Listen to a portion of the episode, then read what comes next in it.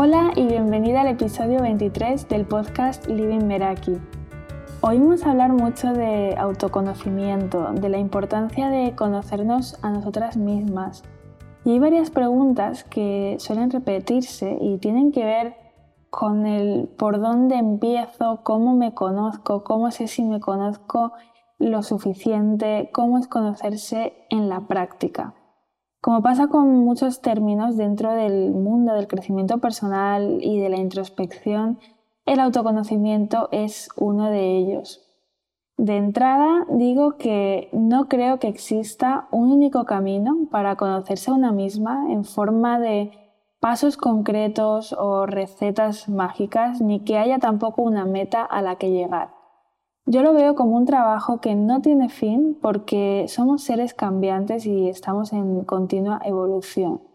Y hay tantas maneras de conocerse a una misma como personas hay en el mundo y cada camino es diferente y único. Y se transita entrando en contacto con diferentes experiencias, vivencias, herramientas, situaciones de vida. Y es que no vais a conocer a dos personas que de manera idéntica hayan pasado por lo mismo porque entran en juego muchas peculiaridades. De hecho, ahora mientras escuchas este episodio, no sé en qué punto te encuentras ni a qué nivel te conoces y dependiendo del punto en el que estés, podrá servirte más o menos. Yo te cuento que hace unos años, cuando empecé un proyecto junto a otras dos personas y estábamos una tarde creando la página web, en el momento en el que empecé a escribir el famoso sobre mí, vino la gran pregunta. ¿Quién soy yo? Se supone que tendría que ser la página más fácil de escribir porque es en la que estoy hablando sobre mí y sin embargo era la que más me costaba. Y ahí me di cuenta de que, de que tenía un problema o de que pasaba algo, ¿no? Y era que no me conocía a mí misma no sabía qué era lo que me gustaba, me costaba definir qué, qué era lo que se me daba bien, no sabía dónde estaban mis límites, entender mis emociones. Entonces, ¿cómo iba a saber qué era eso que, que quería crear? Yo elegí vivir sola como forma de autoconocimiento y dejar de buscar para empezar a escucharme. Y es que creo que todos los caminos llevan al autoconocimiento. Ya sabes que no soy fan de las recetas estándar y que experimentando cada una encuentra lo que más le puede resonar en ese momento. Para mí conocerse va mucho más allá de saber responder a la pregunta de cuáles son tus tres virtudes y tus tres defectos o de saber describirnos o presentarnos es mirar hacia adentro, poder conectar con, nuestra esencia, darnos cuenta de cómo funcionamos, de qué necesitamos en cada momento, de qué creencias son las que se están repitiendo y, cuáles son las que nos sirven, cuáles son las que no. Conocer también cuáles son nuestros talentos y nuestras cualidades. Y veo el autoconocimiento como una manera de conectar con esa esencia descubriendo lo que ya eres. Y cuanto más te descubres, más intencional puedes ser en las decisiones que tomas a la hora de liderar tu vida, eh, utilizar tu potencial, aceptarte, respetarte y priorizarte. ¿Y en qué te puede ayudar conocerte? Primero, a identificar tus valores y poder actuar en base a ellos, dejar que hagan de brújula en tu vida si para ti la felicidad es importante, necesitas definir primero qué significa felicidad para ti y luego en el momento de tomar decisiones preguntarte, ¿estoy actuando a través de mi valor? En el momento en el que te conoces sabes cuáles son tus valores y después resulta más fácil utilizarlos de, de brújula, que sean como el norte en base al cual después actuar y tomar decisiones.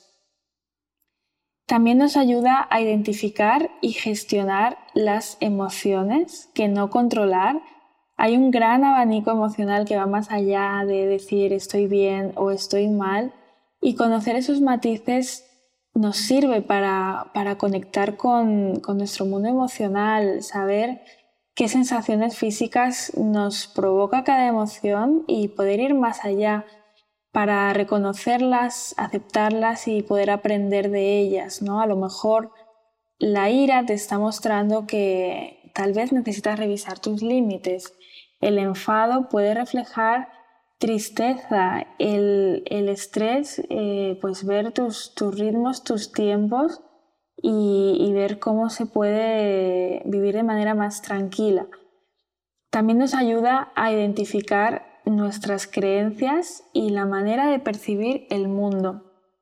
No solo identificarlas, sino también poder cuestionarlas, qué es eso que llevamos pensando durante mucho tiempo y no nos sirve y está ahí día tras día, qué necesitamos soltar, qué, vamos a sustituir, qué creencia nos puede ayudar más de la que tenemos en este momento.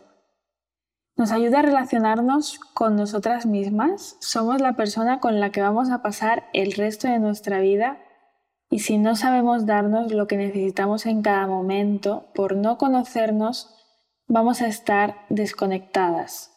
¿Cuál es el diálogo que tienes contigo a día de hoy? ¿Qué te dices? ¿Cómo reaccionas si piensas en, estar un día contigo? ¿Qué es lo que harías? También nos ayuda a relacionarnos con los demás, a saber cómo es el tipo de relaciones que queremos y, y por las que no, no toleramos menos, por así decir, ¿no? No aceptamos cualquier compañía para, para matar el tiempo y, para evitar estar con nosotras mismas, sino que cuando nos conocemos nos volvemos más intencionales a la hora de, compartir nuestro tiempo, nuestro espacio y nuestra energía. También nos ayuda a poner límites porque sabemos distinguir qué es un sí y qué es un no a la hora de, emplear nuestros recursos más valiosos y, bueno, cuando te conoces te vuelves más selectiva en ese sentido, sabes cómo conducir tu tiempo, dejas de hacer cosas por compromiso y te valoras más. También identificas cuándo te estás autosaboteando porque al procrastinar a veces está la duda de procrastino porque, bueno, me merezco este descanso o porque en realidad lo que hay detrás de esta tarea me da miedo. Cuando te conoces, sabes por dónde, por dónde vas, sabes cuáles son las trampas que, que te tiendes a ti misma y cuándo ir más allá y, y cuándo no. Al escucharnos nos podemos dar cuenta de, esto. También saber dónde están los picos de energía y porque hay personas que son más de mañana, otras que son más de noche y, lo mismo, o sea, a nivel alimentación, relaciones, ejercicio físico, tiempo de descanso, conocer cómo está nuestra energía y, y escucharnos en ese sentido, pues también nos puede ayudar a organizarnos en base a ello, a elegir el tipo de ejercicio que más funciona para nosotras, y el tipo de, personas con, las que queremos relacionarnos y, por ejemplo, pues también las horas de descanso que, que necesitamos cada noche. También nos sirve para conectar con nuestros dones y talentos con un propósito, sin encasillar el propósito como algo único que debamos obsesionarnos por buscar y que sea definitivo. En el episodio 6 del podcast hablamos de propósito y autoconocimiento. Nos ayuda a ser intencionales en nuestras decisiones y a, tener las metas más claras, un norte, saber para qué nos estamos levantando cada mañana y estemos más lejos o más cerca de donde queramos llegar pero no vivir por inercia. Somos intencionales en, cada decisión que tomamos y, hay un para qué detrás. Y por último, bueno, por último en la selección que he hecho yo, porque verdaderamente mm, podría haber muchísimos puntos más, es que no nos conformamos con lo que se nos ofrece por defecto y, no nos afecta tanto la, presión social, por así decir. No vivimos aislados, eh, estamos condicionados, sí, pero no nos conformamos con el camino que se supone que debemos seguir y buscamos alternativas para, diseñar nuestra vida y vivirla acorde a lo que vamos descubriendo que somos. Y ahora voy a hablarte de algunas herramientas que pueden ayudarte en tu camino de autoconocimiento. Yo te invito a acercarte a ellas con la mente abierta, empezar por la que más te resuene y seguir por donde te lleve. No se trata ni de investigarlas todas, ni de seguir unos pasos, ni de hacerse un plan. Creo además que el camino del autoconocimiento es muy desordenado. Yo no sé decirte los pasos exactos que voy siguiendo, pero hay una constante que es la atención y el estar dispuesta a pasar tiempo conmigo misma, aceptando mi propia compañía sin evadirla, sin buscar planes y estímulos constantemente porque entonces no estoy dando espacio para que suceda. Si me mantengo continuamente ocupada, hay una sabiduría interior que no va a aflorar porque no estoy dejando que, esto ocurra. Voy a hablar por encima de algunas herramientas porque cada una de ellas da mucho de sí y la idea es que puedas indagar más en aquella que haga clic contigo la primera es el enneagrama, que divide los patrones de comportamiento humano en nueve tipos de personalidad o eneatipos, que se dividen en triadas mental, emocional y de instinto. Cada tipo tiene una motivación específica con los miedos básicos y es útil para mostrarnos cuáles son nuestros puntos ciegos y nuestros mecanismos de afrontamiento. Es como un mapa que te muestra tu potencial de ser y de lo que aportas a tus relaciones, a tus hábitos, a tu trabajo y a conectar también con tus fortalezas.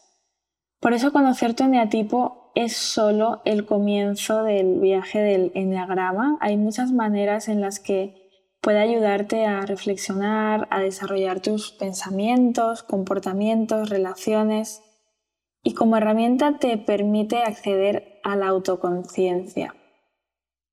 La siguiente herramienta serían un conjunto de tests que, bueno, ahora hablando del enneagrama, una manera de, aproximarte a él puede, puede ser hacer un test de enneagrama. Antes de, comentar diferentes tests que, que he descubierto, quiero dar mi opinión personal sobre ellos y es que pienso que te pueden ayudar como punto de partida, pero no me quedaría solo ahí, ni vería un resultado como una verdad absoluta en la que encasillarnos. Por ejemplo, en el caso del eneagrama, haría el test, pero también leería sobre los diferentes eneatipos y subrayaría aquellas frases con las que me siento identificada en lugar de hacer el test, pensar que soy este eneatipo y leer solo sobre él. Al leer, investigar y al ir más allá, eso te puede ayudar a poner en palabras aspectos en los que te veas reflejada pero que no has sabido describir. Entonces es como de pronto lo lees y te identificas y ya cuentas con un recurso para comprenderte. Y bueno, en cuanto a test para Enneagrama, yo recomiendo el de Rizzo Hudson, tiene 135 preguntas y te cuenta cuál es tu eneatipo predominante y también viendo la puntuación la coincidencia que hay con los demás eneatipos. Después está el de 16 personalidades que están divididas entre analistas, diplomáticos, centinelas y exploradores. Cada una de las categorías tiene otras subcategorías y también te habla bastante de, esos tipos de personalidad. Luego están los 12 arquetipos de Carl Jung y aquí se mide las preferencias para tratar y relacionarnos con otras personas, para tomar decisiones, organizar nuestra vida, procesar la información. Nos ofrece una visión general de, la personalidad y también del comportamiento. Luego está también el de las cuatro tendencias de Gretchen Rubin, que va sobre cómo nos enfrentamos a las expectativas, tanto externas, cuando es de cara pues, a otras personas, a responder en relaciones, y también internas, ¿no? más orientadas a nuestros objetivos personales. Y esto determina la manera en que respondemos a estas expectativas, cuál es nuestra tendencia. Y ella lo, lo clasifica en defensores, interlocutores, obligadores o rebeldes. Y según Gretchen, conocer esta tendencia nos ayuda a tomar mejores decisiones, a cumplir con los plazos, con las promesas que nos hacemos a nosotros mismos y a relacionarnos de manera más profunda con los demás. Hay muchísimos más test, estos los voy a dejar en las notas del episodio junto a las demás herramientas que mencione que tengan nombres o links y de nuevo, repito, yo lo veo como un pequeño paso a dar dentro del viaje de autoconocimiento que se puede combinar con muchos otros, porque el verdadero trabajo va más allá de hacer un test. Hacer un test es lo fácil y aquí corremos el riesgo de quedarnos en la superficie. La siguiente herramienta son los libros que podemos aplicar. Yo aquí recomiendo cuatro que me han servido a mí personalmente y que, y que conozco, que son el primero es Usted puede sanar su vida. El segundo, Tus zonas erróneas. El tercero, El camino del artista, del que ya he hablado varias veces por aquí. Y el cuarto, La sabiduría del enneagrama. Recomiendo no leerlos del tirón, sino muy poco a poco procesando cada frase. Y la razón por la que he seleccionado estos libros es porque tienen parte práctica o bien porque cuentan con ejemplos en los que para mí fue fácil sentirme identificada y me ayudaron a poner en palabras aspectos personales de mí misma que no había sabido identificar o definir hasta el momento de tenerlo delante, de leerlo y decir, mm, vale, soy yo. Y esto me pasó con los cuatro libros, especialmente con el de La sabiduría del enneagrama, y el del camino del artista también, que, bueno, que he mencionado tantas veces, es una experiencia de autoconocimiento centrada en desarrollar tu creatividad. Y básicamente tiene pues, la parte de lectura y la parte de, de ejercicios semanal y también de desarrollo de hábitos que después si, siguen, si sigues con ellos, pues mm, te van a acompañar y van a formar parte de, de esas rutinas de, crecimiento personal. La siguiente herramienta es el journaling o escritura para ayudarnos a ordenar pensamientos, ideas, a regularnos, a conocernos, identificando qué pensamientos tenemos de manera recurrente y qué nos hace bien y qué no. Hay muchas opciones para escribir como manera de autoconocimiento y establecer un diálogo con nosotras mismas y voy a hacer cuatro propuestas diferentes. La primera son las páginas matinales, que se trata de escribir tres páginas completas de escritura a mano de aquello que venga a tu mente en ese momento, sin pensar en la ortografía, en el contenido, en la forma, sin que tenga que quedar bonito, sin orden lógico y sin pensar en que alguien vaya a leerlo, Simplemente escribir lo que salga, dejar fluir las ideas libremente, sin juzgarnos y sin que se interponga la lógica o la vergüenza. En el episodio 12 de este podcast hablo únicamente de, esta técnica de escritura.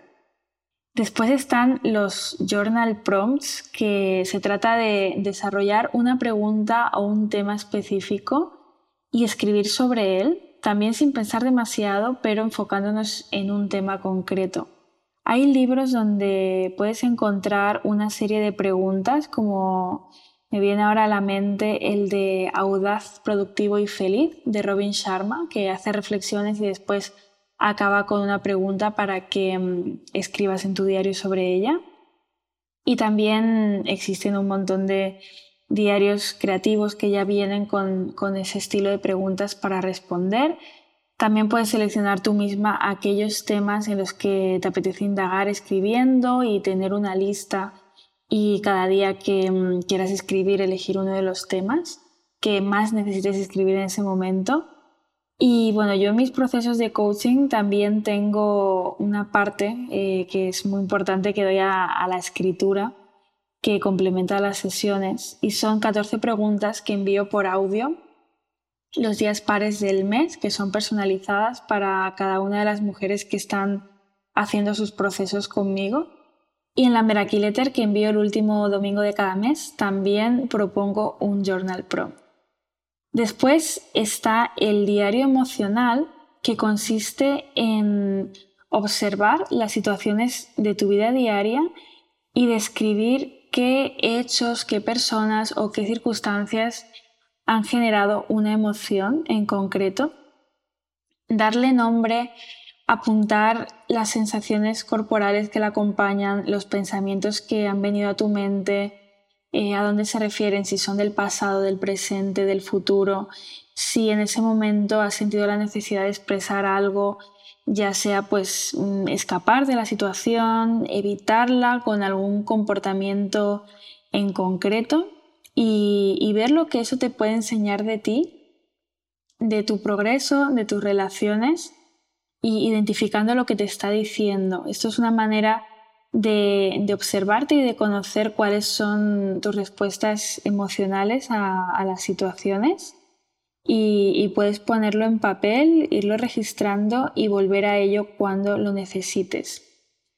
Y el último ejercicio que te propongo es el de escribir 50 cosas sobre ti en una lista, no para compartirlo con nadie si no quieres, sino pues que sea para ti, para tomar conciencia de qué es lo que sale Digo 50 cosas, pueden ser 100, pueden ser las que tú quieras o, no poner límite y ver hasta dónde puedes llegar. Y ahora grabando el episodio, pues se me ha ocurrido poder dedicar un episodio entero a ejercicios de journaling y de cómo emplear esta herramienta de escritura para autoconocimiento, porque la verdad es que da para mucho. Así que si te llama la atención este tema, dímelo. Otra herramienta es la meditación, en el sentido de prestarte atención, de parar unos minutos y observar tus pensamientos sin tratar de frenarlos, juzgarlos o exigirte poner la mente en blanco, simplemente prestando atención a tu respiración y a las sensaciones que hay en tu cuerpo. Puedes tomar el papel de observador y ser testigo de partes de ti sin sentirte apegada a ellas como son pensamientos, sentimientos, emociones. Meditar nos lleva a dejar de reaccionar automáticamente a lo externo y nos ayuda a conectar con nosotras y bajar todo el ruido exterior.